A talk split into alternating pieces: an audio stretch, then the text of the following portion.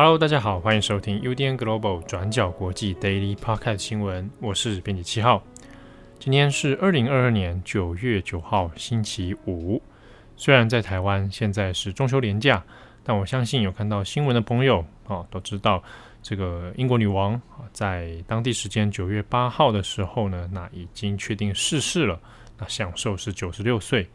那虽然我们在连假当中呢，但我们其实，在昨天第一时间的时候，就有做了网站版的新闻快讯。那今天的 Daily Podcast 新闻虽然更新的时间稍微晚了一点，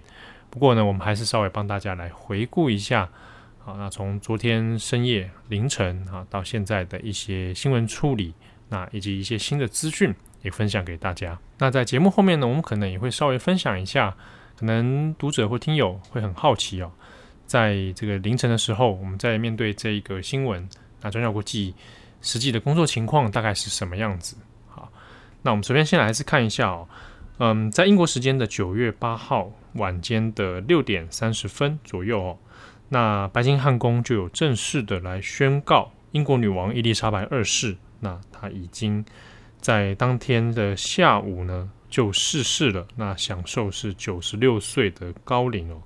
那这个时间点在发布讯息的时候，台湾的时间啊，台北时间是九号的凌晨一点三十分。好，那如果你手机那个时候有装各家像是 BBC 的这个快讯的话，哦，这个时间点就会跑出一个快这个白金汉宫的快讯资料哦。好，那现在呢，其实绝大多数的皇室成员都已经赶到了英国。那预计大概未来会在十天或到十四天之内哦，那就会在伦敦的西敏寺来帮伊丽莎白二世来举行国葬。那目前预计呢，女王的这个灵柩，她会先移到白金汉宫，那会先让皇室的成员来做瞻仰，好，还有办比较这是皇室自己的仪式。那除此之外，之后呢，在西敏寺举行国葬之后。还会再开放一段时间，是给民众来做吊唁。那女王逝世之后呢，当然这个原本的王储查尔斯，他就也就即刻登基啊。那现在已经确定了他的称号，哈，会是查尔斯三世。好，那可能有人会问，为什么不是翻成查理三世啊？那目前全大多数的中文媒体其实会翻成查尔斯三世。好，这边也跟大家说明一下。那英国的国歌呢，也从天佑女王 God Save the Queen，那就改为了天佑吾王，或者你可以翻成天佑国王 God Save the King。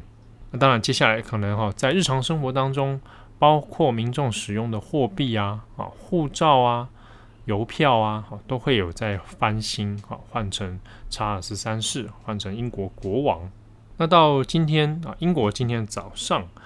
那各家的媒体当然都是放上了悼念英国女王的这个纪念的头版。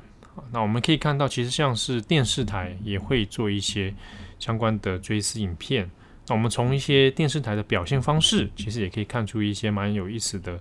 这个方法哦。比如说，在昨天英国时间在傍晚开始传出英国女王可能身体不适，情况有点危急的时候呢。那各家媒体当然会做第一时间的新闻插播。那 BBC 比较特别哦，BBC 呢就中断了原本预定的所有节目，那就开始做英国女王的这个健康情况的一个直播。那当时当家主播呢就换上了黑色的西装跟领带。好，那这个通常在 BBC 的传统里面，就是可能真的会有要准备要做。这个丧报的可能性了，所以在台湾时间昨天深夜到凌晨的时候，看到 BBC 换装这件事情，大概可能就已经预期到了，也许英国女王状况真的不太妙。好，那另一方面是你可以看到各这个皇室成员哦，不断的赶往这个英国女王所在地的时候呢，那大概心里面是已经心里有数了哦。那回过头来，当确定这个英国女王的逝世的讯息之后。那不管是 BBC 啊，电视台的媒体，你看到他们在服装的选择上面就会走呃黑色或者深色的这个服装。那网站新闻网站的部分呢，也可以看到他们头版现在全部都是英国女王的相关纪念的专栏哦。那主色主视觉呢，还有色调呢，也都会走灰色或者暗色系的这样的风格。那像比如说 Guardian，Guardian 平常会以鲜艳的蓝色跟白色为主嘛，那它也调整了它的所有的色调。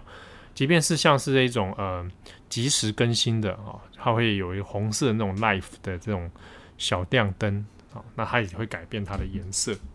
那其他有一些可能电视台要播既定的节目，它可能是娱乐节目或者是政治嘲讽的节目，那现在都会稍微避免哦。主要还是因为在这个全国哀悼期的这个期间，可能不要太过欢快。或者是你刚好播出一个政治讽刺剧，去讽刺皇室等等的话，似乎是有一点不合时宜啊。所以虽然说没有强制规定，但是在这个整体氛围哦，我们或者用日本的讲法，读空气的这个感觉之上哦，它会稍微做一些调整。那如果去看我们现在看英国的广播啊，英国的电视台，我们可以注意到他们播报的方式，口语沉稳平静。而且也不至于太过煽情或悲伤。好，那转角国际呢，在今天九号的中午啊，我们也稍微做了一个统整。我们把英国的各家媒体它的头版啊图片它是怎么做的，它标题是下了什么，那我们也做了一篇文章，在我们的 IG、Instagram 还有我们的网站上都可以找到这一份报道。好，那你们就里面就罗列了像是《卫报》啊、《Guardian》啊，哦，或是《Daily Mail》啊，《每日邮报》。啊，《The Times》泰晤士报啊，各家媒体他们怎么做？那蛮有特蛮特别的，我想应该是反而是美国的《Time》杂志哦，《Time》杂志呢，它放上了英国女王比较年轻时期的照片哦，然后背景是用比较淡淡的水蓝色啊来做一个背景。那过去《Time》的那个边框还有字样哈，是以红色、鲜红色为主，那它就换成了灰色跟白色。那然后用这一个方式来做一个纪念，那还蛮受到很多读者欢迎的。那我自己个人呢，蛮喜欢的是《Financial Times》金融时报这一次的头版做法，它放上的是女王一九七一年的时候戴着王冠的这个模样哦。那选的照片是各家都完全不同。那金融时报这一这个照片呢，也只有他选到哦。蛮多家其实选的是。这个女王加冕照，好，那只是中间会有一些色彩上的差别，或者它用的是油画质感哦。好，那 Financial Times 这个封面呢，它没有特别再加大的标题描述啊，有的会加说啊，这个我的心碎了哈，或者我们敬爱的女王等等。那 Financial Times，它就只有下面的一小段的副文。不过我自己蛮喜欢的是，它的副文当中有特别提到是。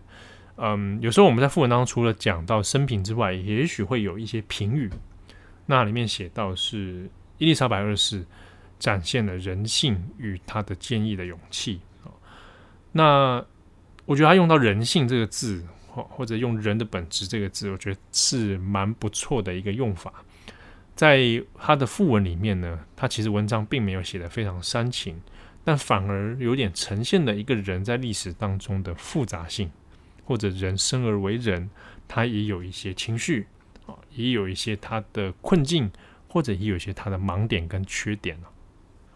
好，那相关的细节还有昨天这个逝世的新闻呢，大家可以来参考转角国际的文章。好，那这边也稍微跟大家分享一下，在昨天，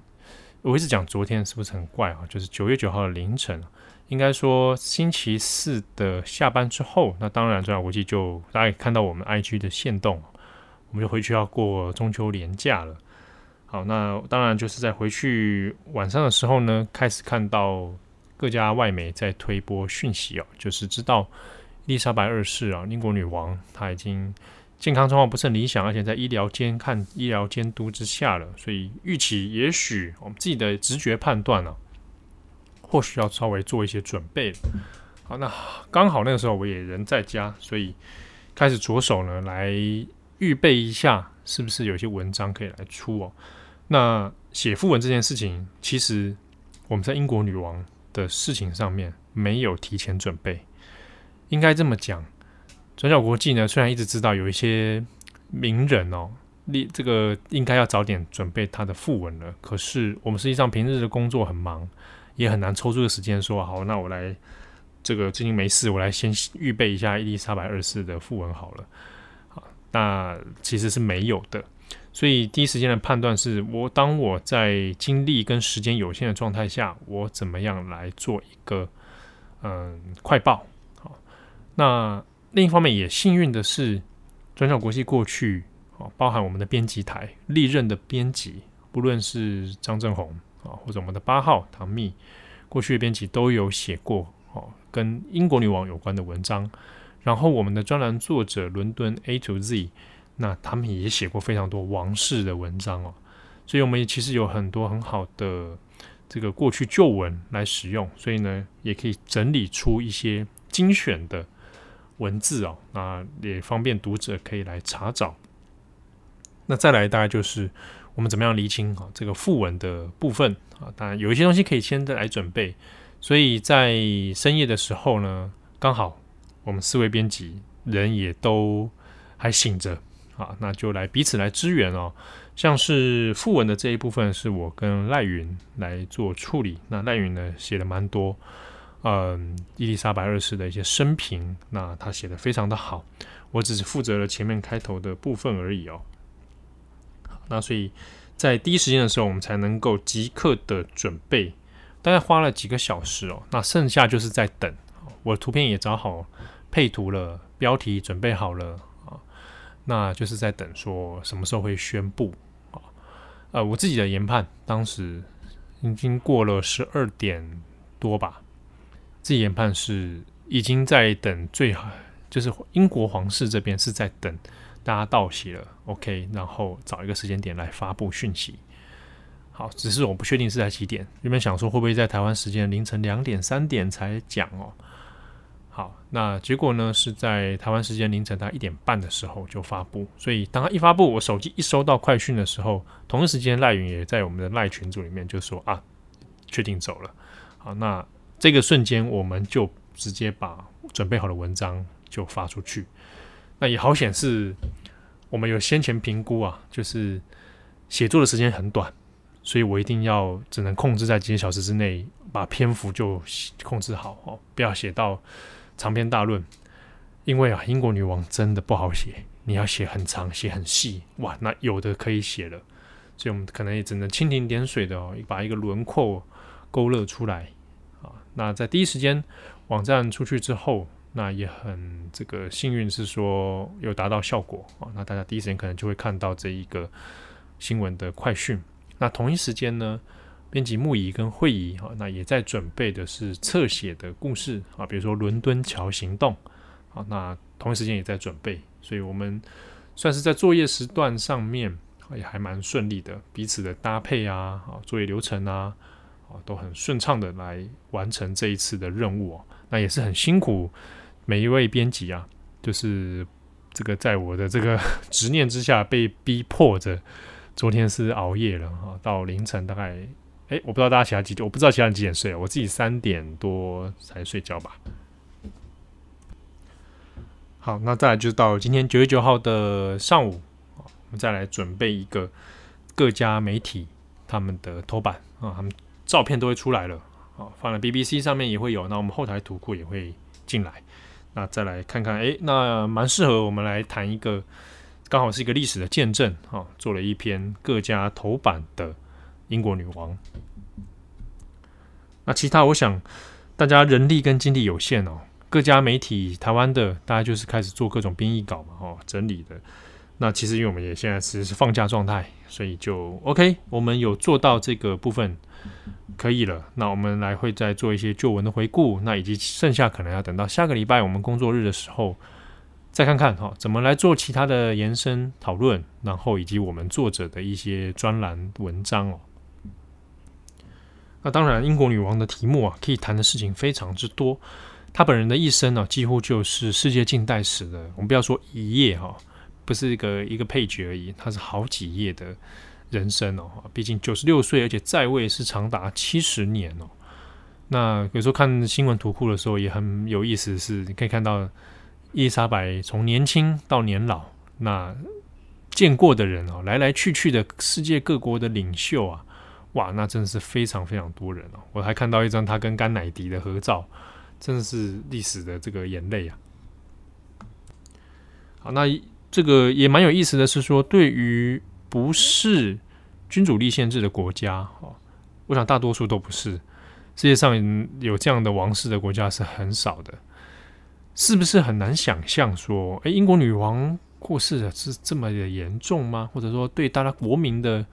这个心情、精神有很大的冲击吗？那这的确是就台湾的人来讲，好像也不太容易想象得到。想象说，诶，没想这个一个人。他是可以象征一个国体啊，象征一个国家抽象概念的精神，仿佛是国家的化身一样啊，这个是蛮有意思的一个一个概念。那当然，英国女王伊丽莎白二世也不是没有争议或批评哦，特别是在戴安娜王妃期间